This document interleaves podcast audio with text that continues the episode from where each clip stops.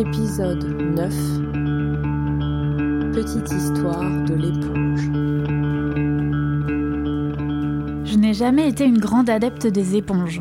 Serviable, je ne rechigne pas à donner un coup de main en cuisine après un gros repas. Je choisis même plus volontiers l'éponge que le torchon quand il s'agit de s'atteler à la montagne d'ustensiles et d'assiettes qui n'entrent plus dans le lave-vaisselle. Et pourtant, toucher une éponge étrangère, aller la récupérer au fond de l'évier des mailles parmi les résidus de la précédente vaisselle, l'essorer avant de déposer la noisette de liquide nettoyant, sentir cette texture plus ou moins visqueuse dégorger sous mes doigts m'a toujours inspiré un certain dégoût. Pour moi, il est toujours grand temps de changer d'éponge. Et je préfère volontiers la rigidité première et la petite poussière verte du grattoir fraîchement inauguré de l'éponge neuve que la molle souplesse d'un jaune passé tirant sur le kaki et la grosse bouloche informe qui ne tient presque plus sur le dessus de l'éponge en fin de course. Je ne suis pas fière de cette attitude consumériste qui me pousse à remplacer régulièrement les éponges, faute de trouver une alternative écologique convaincante. Cet objet, qui se salit et s'use, c'est pourtant devenu l'indispensable du propre, un nid à devenu égérie des surfaces nettes. Je me suis demandé comment on en était venu à considérer cette matière si particulière comme un outil dont, et c'est le cas de bien des objets du quotidien, les usages se sont multipliés à mesure que nous avons trouvé les moyens de les produire en masse, artificiellement. Voici donc la petite histoire de l'éponge ou l'objet qui passe de la salle de bain à la cuisine. Partie 1. Un squelette dans la salle de bain. Sa nature un peu mystérieuse m'invite à préciser les choses sur la biologie de l'éponge, car à la base, l'éponge est bien un être vivant, et plus précisément un animal. Elle fait partie des premiers animaux pluricellulaires apparus sur Terre, il y a plus de 600 millions d'années. Plus semblable à un corail, une algue ou du lichen, du fait de son pied qui la fixe au fond de l'eau, l'éponge est un organisme filtrant qui n'a ni branchies, ni tentacules, ni cerveau. C'est aussi pour cela qu'on l'a longtemps confondu avec une plante comme le rappelle la première édition de l'encyclopédie de Diderot et d'Alembert. Éponge, non féminin. Substance légère, molle et très poreuse, qui s'imbibe d'une grande quantité d'eau à proportion de son volume. On avait mis l'éponge au rang des zoophytes. On a cru aussi que c'était une plante, jusqu'à ce que M. Pessonnet, médecin de Marseille, ait découvert que l'éponge était formée par des insectes de mer, de même que beaucoup d'autres prétendues plantes marines. On distingue plusieurs espèces d'éponges, qui diffèrent surtout par la forme. Les unes sont plates, les autres rondes, il y en a qui ressemblent à un tuyau ou un entonnoir. On en voit des branchues que l'on appelle rameuses. Les éponges fines diffèrent de celles que l'on nomme grosses éponges, en ce que leur tissu est plus serré et leur pores plus étroits. Les unes et les autres sont de couleur jaunâtre. Les meilleures et les plus fines ont une teinte de gris cendré. C'est un simple organisme filtrant, une grande bouche, si on préfère. Son squelette est constitué d'une multitude de petits conduits où l'eau s'infiltre par capillarité. Elle est ensuite emmenée dans de petites chambres tapissées de cellules digestives avec des flagelles qui mettent l'eau en mouvement. Les collerettes de ces cellules n'ont plus qu'à piéger les éléments organiques qui seront alors assimilés par l'éponge. Les éponges que l'on connaît ne forment en réalité qu'une infime partie des espèces d'éponges, car on en dénombre plus de 8000 à travers le monde de l'Antarctique à l'Amazonie, en passant notamment par la Méditerranée et la mer Égée. Elles ont été sélectionnées parce qu'elles ont un squelette constitué de spongine, qui est une sorte de collagène, un matériau aussi souple et élastique que notre peau. Cette spongine rend alors ces éponges très souples et leur donne cette capacité d'absorption qu'on leur connaît et dont on a bien su tirer parti. Dès l'Antiquité, la pêche aux éponges est une pratique courante et fait l'objet d'échanges commerciaux assez intenses jusqu'au XVIe siècle. L'île grecque de Kalymnos, dans le Dodécanèse, est réputée pour ses pêcheurs et la qualité de ses éponges dont elle fait commerce dans toute la Méditerranée. On plonge en apnée et à main nue dans des eaux plus ou moins profondes pour décrocher les éponges.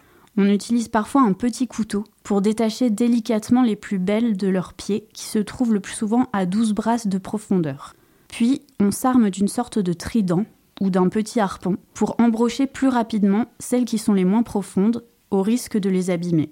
Mais telle qu'elle, l'éponge ne ressemble pas à ce que nous avons en tête. C'est une forme noirâtre, un peu visqueuse déjà, un tissu organique dont on va se débarrasser en la traînant derrière le bateau en la rinçant à l'eau douce, puis en la pressant, voire en la piétinant pour enlever toutes les impuretés. Il ne reste alors que le squelette de spongine que l'on fait sécher au soleil. Jusqu'assez tardivement, certains de ces lieux de pêche doivent même leur prospérité et deviennent connus pour la qualité et la taille des éponges que l'on y trouve. On pense à Kalymnos, Marseille, mais aussi à la Tunisie, où dès l'an 202 de notre ère, les éponges font partie des échanges commerciaux entre le golfe de Gabès et la Mauritanie. Les îles grecques des Sporades du Sud étant arides, l'Empire ottoman leur avait accordé dès 1523 une autonomie administrative, financière et judiciaire contre un faible tribut annuel en éponges. Ainsi, l'île de Simi versait un tribut annuel de 15 000 éponges. Le reste de la production d'éponges était exporté par des bateaux vers Venise. La pêche des éponges et leur commerce jusqu'aux années 1830 montrent déjà une concentration de sites de pêche en mer Égée, en Tunisie et sur la côte syro-libanaise. L'utilisation des éponges est évoquée dès le 8e siècle avant Jésus-Christ et il s'agit d'un usage intime, car l'éponge sert avant tout à l'hygiène corporelle. C'est pour sa capacité d'absorption, mais surtout pour sa douceur, qu'elle est employée afin de soigner le corps. Dans le chant 18 de l'Iliade, Homère décrit le dieu Héphaïstos, pourtant souvent présenté comme un corps difforme, infirme et assez rustre, en train de faire sa toilette. Le bancal monstrueux et poussif quitta le pied de son enclume en agitant ses jambes grêles. Puis, avec une éponge, il se lava le front, les bras, le cou puissant et, pour finir, la poitrine velue. Il enfila sa blouse, prit son bâton et sortit en claudiquant. Autour du IIe siècle, l'éponge est encore un indispensable de l'hygiène. Ne connaissant pas le savon, les Grecs et les Romains se rendent au terme pour prendre des bains et emploient entre autres une éponge ainsi que des substances dégraissantes pour se laver. L'éponge est aussi utilisée dans les latrines romaines, fixée à l'extrémité d'un bâton, ainsi appelé tersorium, ou xylospongium en grec. C'est un ustensile mis à disposition et que tout le monde utilise pour s'essuyer avant de le replonger dans un seau d'eau salée ou vinaigrée, ce qui n'empêchait pas la prolifération des maladies diverses. Aujourd'hui, l'éponge dite naturelle, que l'on traite tout de même à l'acide chlorhydrique, au permanganate de potassium pour la ramollir, puis au carbonate de chaux ou à l'eau oxygénée pour la rendre plus claire, donc plus propre, est condamnée à prendre la poussière sur les bords de la baignoire, à côté du bocal de perles de bain, et du gant de crin un peu trop rêche. Elle est même parfois concurrencée par cette fleur de douche en tulle rose. Souvenir des vacances en Grèce de tante Nicole, ce petit squelette repose tranquillement, souvent inutilisé, exposé mais rendu à son immobilité de cadavre, tandis que fleurissent ses ersatz parallélépipédiques dans toute la maison. Car si dans l'Antiquité les éponges servent avant tout à la toilette, elles sont de manière plus générale amenées à remplir d'autres fonctions. Dans le chant 22 de l'Odyssée, Ulysse, revenu incognito à Ithaque, assiste au banquet des prétendants dans sa propre demeure. Eux qui ont souillé ce lieu de la conjugalité fidèle, séduit et déshonoré les domestiques, vont payer cher cette salissure. C'est un véritable massacre qui s'opère, grâce à l'aide de son fils Télémaque et de ses soutiens, dans la salle commune. Les sols, mais aussi les meubles, sont recouverts de sang. Ulysse ordonne donc à celles qui se sont salies de rendre au lieu sa pureté initiale avant d'être condamnées à mourir. Les cerves, comme ils parlent, entrent à pas tremblants, des sanglots à la bouche et les yeux pleins de larmes. Elles prennent d'abord les cadavres sanglants et vont les déposer tout le long du portique, l'une soutenant l'autre. Ulysse l'indompté les presse. Son vouloir fait leur activité. Ensuite, avec l'eau pure et l'éponge élastique, les saints nettoient à fond beau sièges et tréteaux. De leur côté, le prince et ses aides propices raclent le sol fangeux, munis de fins râteaux. Et les femmes dehors portent les immondices. Lorsque tout est en ordre au milieu du salon, loin des riches lambris, ils les mènent de suite, entre le mur de l'aule et le dit pavillon, les parquant à l'étroit pour empêcher leur fuite. L'éponge est donc toujours associée à l'élément liquide l'eau, les larmes, le sang. Elle sert à nettoyer le corps vivant, blessé ou mort, mais aussi les lieux et les objets pour leur rendre leur éclat initial. Si l'on y songe, l'éponge a d'ailleurs ce double emploi assez paradoxal me semble-t-il, qui consiste à absorber le liquide sale, à en débarrasser la surface qui en était recouverte, pourquoi pas en l'accompagnant d'un geste énergique, mais aussi à se charger de l'eau pure et propre, afin que celle-ci permette le rinçage. C'est sans doute dans ce double usage que nous voyons se dessiner l'éponge telle que nous la connaissons sous sa forme la plus commune, à la fois capable de frotter et de rincer. Partie 2. Transformation de l'éponge, de la salle de bain à la cuisine. Petit à petit, la popularité de l'éponge pour le soin du corps va décliner, ce qui va provoquer des transformations, tant dans la forme sous laquelle on va la présenter, que dans le geste qui va définir les usages qu'on en aura. Au Moyen Âge, l'éponge de bain n'a plus la cote.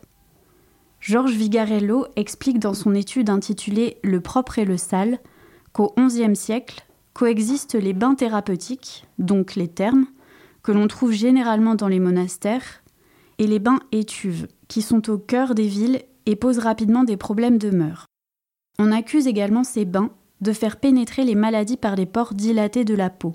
C'est pourquoi, au XVIIe siècle, il ne restait plus que deux étuves à Paris, ces bains furent remplacés par la toilette sèche, qui consistait à se laver avec une pièce de toile mouillée d'eau ou de parfum.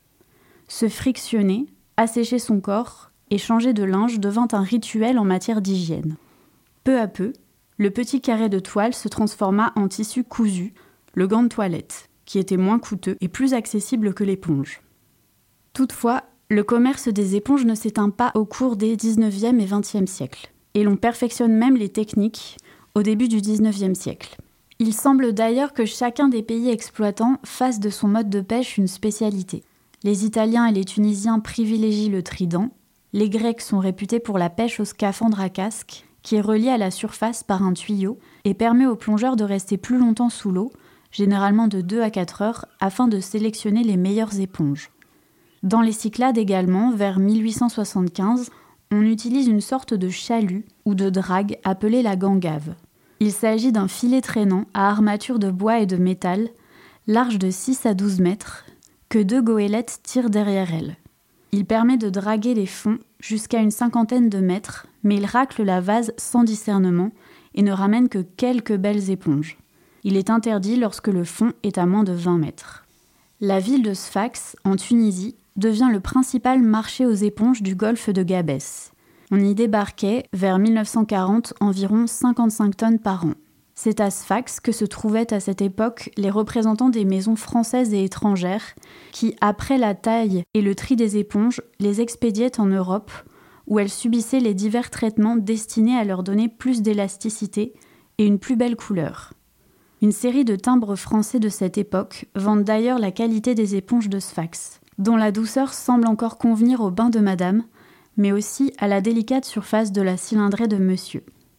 Néanmoins, la pêche et l'exploitation intensive de ces éponges naturelles ne leur permet pas de se régénérer assez vite et font émerger les premières difficultés du fait de l'appauvrissement des fonds marins, mais aussi de la pollution et des maladies qui se développent. Plusieurs équipes de chercheurs ont d'ailleurs été chargées d'analyser d'un peu plus près les modes de reproduction et de croissance des éponges. Peu à peu, on interdit le scaphandre et la gangave pendant une période qui s'étend du 1er avril au 31 mai, qui correspond à l'époque d'émission des larves, car bien que capables de s'autocloner en produisant de petits bourgeons quand elles se sentent en danger, les éponges ont un mode de reproduction sexué. Dans certains lieux de pêche, on commence à développer des techniques de culture des éponges afin de ne pas piller complètement les fonds marins. Il s'agit de couper une éponge en petits morceaux, puis d'accrocher chacun de ces derniers sur une ligne que l'on laisse dans l'eau.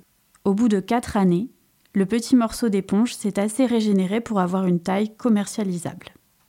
Mais au-delà de la raréfaction de cette ressource, la concurrence de l'industrie joue énormément sur le commerce des éponges naturelles, qui commence à décliner dans les années 1970.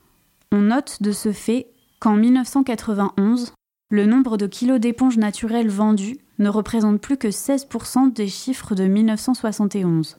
Et en effet, en France, les recherches sur les matières synthétiques comme la viscose amènent vers 1930 à la fabrication d'une éponge synthétique végétale.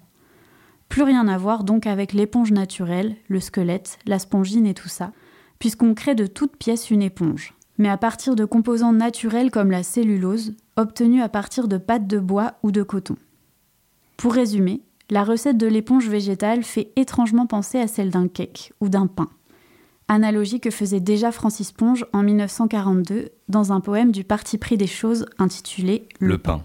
Ce lâche et froid sous-sol que l'on nomme la mie a son tissu pareil à celui des éponges. Feuilles ou fleurs y sont comme des sœurs siamoises soudées par tous les coudes à la fois. Lorsque le pain rassit, ces fleurs fanent et se rétrécissent. Elles se détachent alors les unes des autres et la masse en devient friable. Pour faire une belle éponge végétale, il faut de la pâte de cellulose, qui se présente sous la forme de plaques de buvard, que l'on réhydrate et que l'on adoucit avec quelques composés chimiques. On y ajoute des cristaux de sulfate de sodium, qui sont plus ou moins l'équivalent de la levure dans un gâteau. Ils peuvent être de taille variable selon le type de trou que l'on souhaite obtenir dans l'éponge. Ce détail est intéressant car ce sont eux qui déterminent l'usage que l'on fera de l'éponge, qui sera de ce fait plus ou moins grossière. Puis on y ajoute des fibres qui rendront l'éponge plus résistante. On mixe le tout, on met à cuire, les cristaux se dissolvent alors et forment des bulles d'air qui vont aérer la préparation. Une fois refroidi, le bloc éponge est passé dans un bain blanchissant avant d'être découpé en petits rectangles calibrés.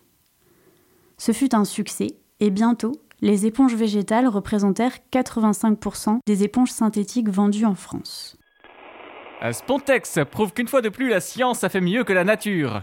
N'est-il pas pénible de songer que pour nous permettre d'utiliser la douce éponge, si agréable à notre épiderme, des hommes, quels qu'ils soient, doivent ainsi journellement risquer leur santé et même leur vie L'homme, grâce à la science qui vient si souvent en sa faveur corriger et compléter la nature, a pu récemment remédier à cet état de choses en créant l'éponge artificielle nommée Spontex. Et là, il n'y a pas eu une simple imitation, mais bien une véritable création, puisque Spontex peut, ainsi que vous le verrez, facilement lutter avec tous les produits similaires. Plus résistante dans la durée, cette éponge synthétique a toute sa place dans la cuisine, où elle est mise à plus rude épreuve que dans notre bain. Elle se dote rapidement d'un grattoir qui rend cet objet hybride. Un côté agressif, abrasif, qui permet de venir à bout des saletés les plus tenaces, et un côté doux, souvent vanté comme étant naturel, car végétal, pour les surfaces sensibles et les petits résidus. L'éponge à vaisselle, si elle reste la plus courante et la plus utilisée, a toutefois de sérieux concurrents avec le liquide vaisselle, que l'on peut penser complémentaire à l'éponge, mais qui vise en réalité à supprimer l'étape de récurage et donc à rendre caduque la présence du grattoir. Qu'est-ce qui est fort et gagne facilement contre toutes les graisses les plus coriaces Pec citron, il brille par son efficacité. Impeccable, non? On peut aussi utiliser la fleur en paille de fer, présentée comme plus redoutable, et ne convenant pas au revêtement comme le téflon. Il s'agit même dans certaines publicités des années 40 de rassurer l'utilisatrice qui pourrait avoir la peau délicate. Pour la vaisselle et le nettoyage, rien n'égale l'éponge métallique Spirpoli. Doux comme la soie, n'abîme pas les doigts. On remarque ici que le terme d'éponge ne fait plus du tout référence à une matière ressemblant à l'animal dont elle est inspirée, ni à un objet capable d'absorber le liquide, mais comme celui qui accompagne l'action de frotter. L'éponge est donc associée à un geste que l'on peut rechigner à faire car il abîme le corps. Nous trouvons à ce propos de petits bijoux de publicité dans les années 80 qui font du moindre usage de l'éponge un argument de vente. En rendant la vaisselle plus rapide et plus simple, même monsieur prend plaisir à cette tâche. Il respecte la fragilité de votre peau en agissant telle une barrière protectrice entre vos mains et votre vaisselle. Victor, tu crois pas qu'on s'est fait piéger Oh, c'est pas un problème dans le fond la vaisselle. Avec Peck Excel, ce sont les hommes qui font la vaisselle. Le nouveau Peck Excel dégraisse si totalement que même... Que sera ma vie? Nouveau mire-vaisselle peau sensible, les mains sont pour, la graisse est contre. Oh, mais ils nous ont fait une jolie table, nos petits maris. Mmh, beau travail, messieurs. Tu vois bien, Victor, t'es très doué pour la vaisselle. Oh, ouais, ouais, ouais. Soleil citron, un rayon de soleil sur votre table. En cherchant à s'éloigner de l'éponge, on vise aussi à se débarrasser d'un geste pénible et répétitif. D'où la concurrence de la brosse à vaisselle, qui éloigne nos mains de la saleté, l'usage de gants, ou encore l'invention du lave-vaisselle, à partir de la fin du XIXe siècle, mais dont l'utilisation courante ne s'opérera qu'à partir des années 1950. Aujourd'hui, le désamour des éponges est plutôt dû aux recherches bactériologiques qui ont été effectuées sur ces objets du quotidien et qui ont montré que les éponges étaient des nids à bactéries extrêmement dangereux. Les articles qui apparaissent quand on tape éponge de cuisine sont tous très alarmistes. On y préconise la plupart du temps d'en changer chaque semaine afin d'éviter la contamination, ce qui nous ramène au problème de notre consommation d'éponges. Partie 3 de la démultiplication des éponges et de leurs usages. Dans les publicités des années 40-50, on vante leur capacité d'absorption qui peut atteindre 12 fois leur masse en eau. C'est trois fois moins que ce que peut faire l'éponge naturelle, mais l'éponge synthétique est à la fois plus résistante et peut s'adapter aux divers usages et besoins que l'on a créés pour l'occasion. De la grosse éponge de peintre à la fine éponge du céramiste, de l'éponge à vaisselle à l'éponge de maquillage qui sert à appliquer les poudres à blanchir sur le visage ou les jambes, les éponges se multiplient.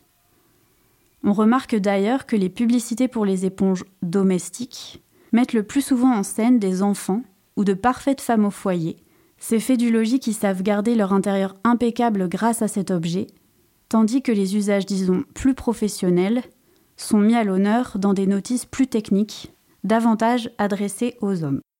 Spontex toilette, ablution, corps et visage, bain, douche. Spontex entretien, ménage courant, évier, carrelage, mur, vitres, toile cirée, application des produits d'entretien. Spontex grain fin, pour bébé et épiderme délicat. Spontex gros nettoyage, travaux sales et durs, lessivage, murs, façades, véhicules, pensage, entretien du matériel industriel et agricole, emploi d'ingrédients chimiques, acides, etc. Avec le développement des dérivés du pétrole, on parvient également à créer un substitut moins cher et plus résistant que les éponges synthétiques végétales, mais non biodégradables. Des éponges entièrement synthétiques, dont le pouvoir absorbant est encore moindre. Si on y réfléchit bien, l'évolution de l'éponge est une vraie transformation de cet objet. On a démultiplié les textures d'éponge pour qu'elles servent à des usages spécifiques qui dépassent largement le fait de laver ou de frotter. Je pense par exemple aux éponges fines qui permettent d'essuyer les films photographiques ou aux éponges contraceptives. Éponge contraceptive. Composition. Éponge souple et jetable imprégnée de spermicide. Elle est munie d'un anneau pour faciliter le retrait. Mode de fonctionnement. Elle agit comme une barrière physique entre le pénis et le col de l'utérus, en recouvrant ce dernier, empêchant les spermatozoïdes d'avoir accès à l'utérus et à l'ovule. Le spermicide permet de détruire les spermatozoïdes au passage. Mode d'emploi. Avant de l'utiliser, l'éponge devrait être humectée au moyen de 2 cuillères à soupe d'eau et comprimée une seule fois. Insérez l'éponge contraceptive au fond du vagin au moins 15 minutes avant l'activité sexuelle, en s'assurant de bien recouvrir le col de l'utérus. Laissez l'éponge en place pendant au, moins 6 heures après, le, rapport, sexuel, et au maximum 30 heures. Lors du retrait, l'éponge doit être jetée et ne peut pas être réutilisée. L'éponge est aussi un outil thérapeutique que l'on redécouvre sous d'autres formes aujourd'hui. Chez les anciens, l'éponge imbibée d'eau froide, de vin au miel ou de vinaigre chaud calmait les maux de tête et les maux d'yeux. Elle séchait les ulcères humides, étanchait le sang dans les opérations, adoucissait l'inflammation des plaies. On pouvait aussi la faire brûler et on prescrivait d'absorber sa cendre pour arrêter la fièvre, les craquements de sang et les hémorragies. Cette image de l'éponge salvatrice est d'ailleurs convoquée dans la Bible, puisqu'un soldat romain donne à boire à Jésus crucifié à l'aide d'une éponge. Cette éponge devint une relique sous le nom de Sainte Éponge. Chapitre 19 Jésus, sachant que tout était maintenant consommé, afin que l'écriture s'accomplît, dit J'ai soif. Il y avait là un vase plein de vinaigre. Les soldats en remplirent une éponge, et, l'ayant fixée au bout d'une tige d'hysope, ils l'approchèrent de sa bouche. Quand Jésus eut pris le vinaigre, il dit Tout est consommé. Et baissant la tête, il rendit l'esprit. On trouve d'ailleurs une représentation de cette sainte éponge sur les murs de l'autel de la chapelle Sixtine, dans une fresque réalisée par Michel-Ange intitulée Le Jugement dernier. C'est une œuvre assez colossale dans laquelle on peut créer notre propre Où est Charlie, mais en cherchant cette fois la sainte éponge, qui est fixée au bout d'un bâton. Une éponge, un bâton. Je m'arrête là pour le rapprochement. De nos jours, l'industrie pharmaceutique s'intéresse aux propriétés thérapeutiques de l'éponge, car certaines de ces molécules lui permettent de se protéger des agressions extérieures. On reproduit ensuite ces molécules, qui peuvent notamment servir dans la lutte contre le cancer.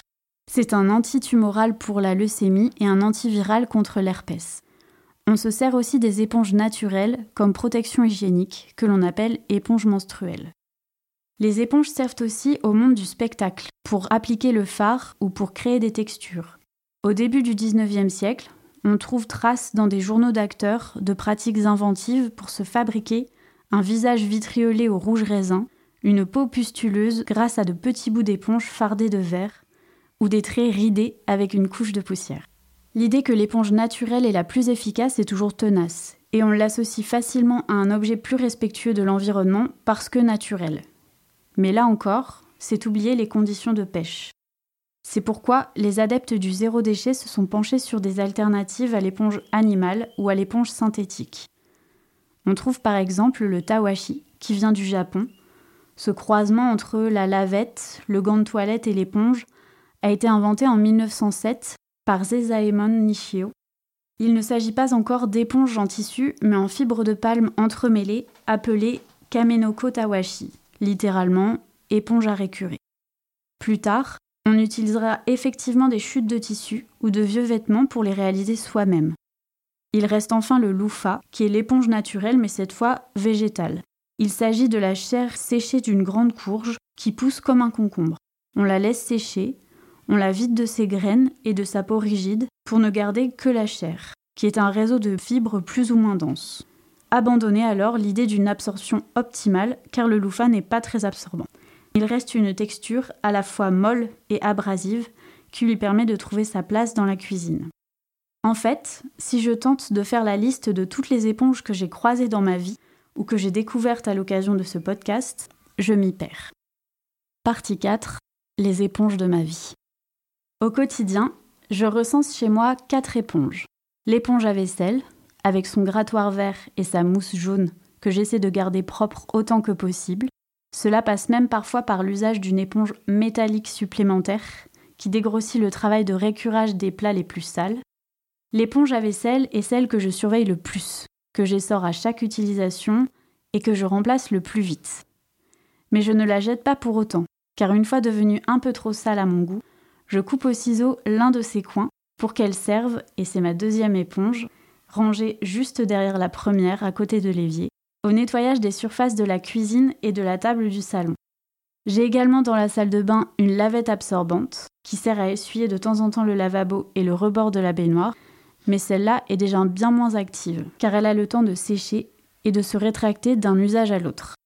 Enfin, au grenier où sont entreposés les outils pour le bricolage, je croise parfois la grosse éponge de chantier, elle complètement synthétique, qui nous a servi à lessiver les murs et les portes quand nous avons emménagé.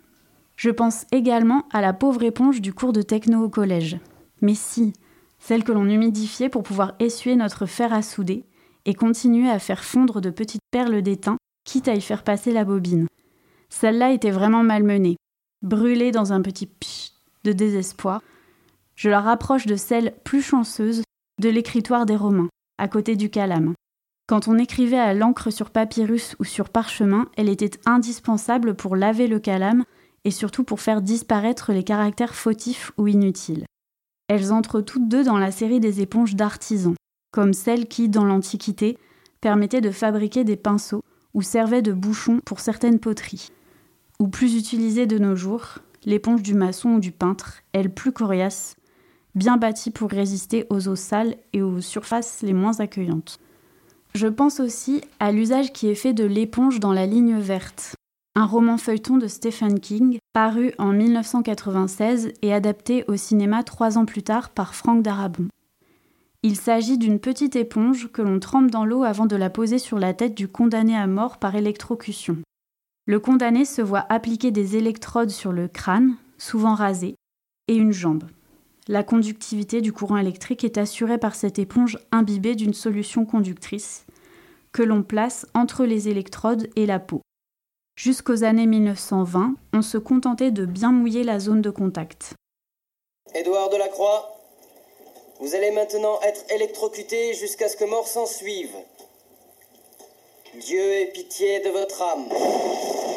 Dans le film, le personnage de Percy, un employé pénitentiaire, omet délibérément de mouiller l'éponge avant l'exécution d'Édouard de la Croix, ce qui rend son agonie lente et insupportable.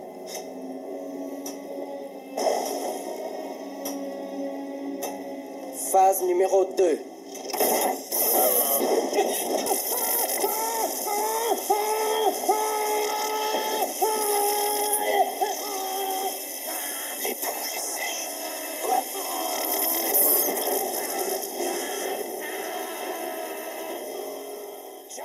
Des cas de ce type ont été recensés en Floride, en Géorgie et en Alabama. Trois États qui, depuis la décision de la Cour suprême en 1976 restaurant la peine de mort, ont continué à utiliser la chaise électrique plutôt que l'injection létale. En 1990, un incident similaire s'était produit en Floride après l'utilisation d'une éponge synthétique placée sur la tête du condamné. Depuis, seules des éponges naturelles sont utilisées dans la mesure où leur capacité d'absorption est supérieure et assure qu'une certaine quantité d'eau soit toujours présente. Enfin, si je convoque mes souvenirs d'enfance, et en particulier les séjours que je passais chez mes grands-parents, qui avaient la télé, et nous permettaient de regarder Télétoon, la dernière éponge qui m'a marqué est bien sûr Bob l'éponge, le personnage principal de la série télévisée animée. Lui aussi a sa place dans une cuisine, mais cette éponge a renoué avec ses origines maritimes. Le créateur, Stephen Hillenburg, conçoit initialement Bob l'éponge en 1984, alors qu'il enseignait et étudiait la biologie marine à ce qui est actuellement l'Orange County Ocean Institute. Durant cette période, Hillenburg est fasciné par l'animation et écrit une bande dessinée intitulée The Intertidal Zone, représentant un nombre de personnages marins anthropomorphes. En 1987, Hillenburg quitte l'Institut pour poursuivre ses ambitions d'animateur et débute dans la conception de ses personnages. La série sort en 1999 sur la chaîne Nickelodeon. Bob l'éponge est au départ un des personnages secondaires de The Intertidal Zone, aux allures d'éponge de mer, loin de l'éponge domestique qu'il est actuellement. Là encore, cette indétermination est intéressante car l'histoire se passe bien dans la mer, à Bikini Bottom plus exactement, mais Bob travaille en tant que cuisinier au Krusty Krab, le crabe croustillant. C'est donc une éponge de mer mais qui ressemble aux éponges à vaisselle, qui fait la cuisine.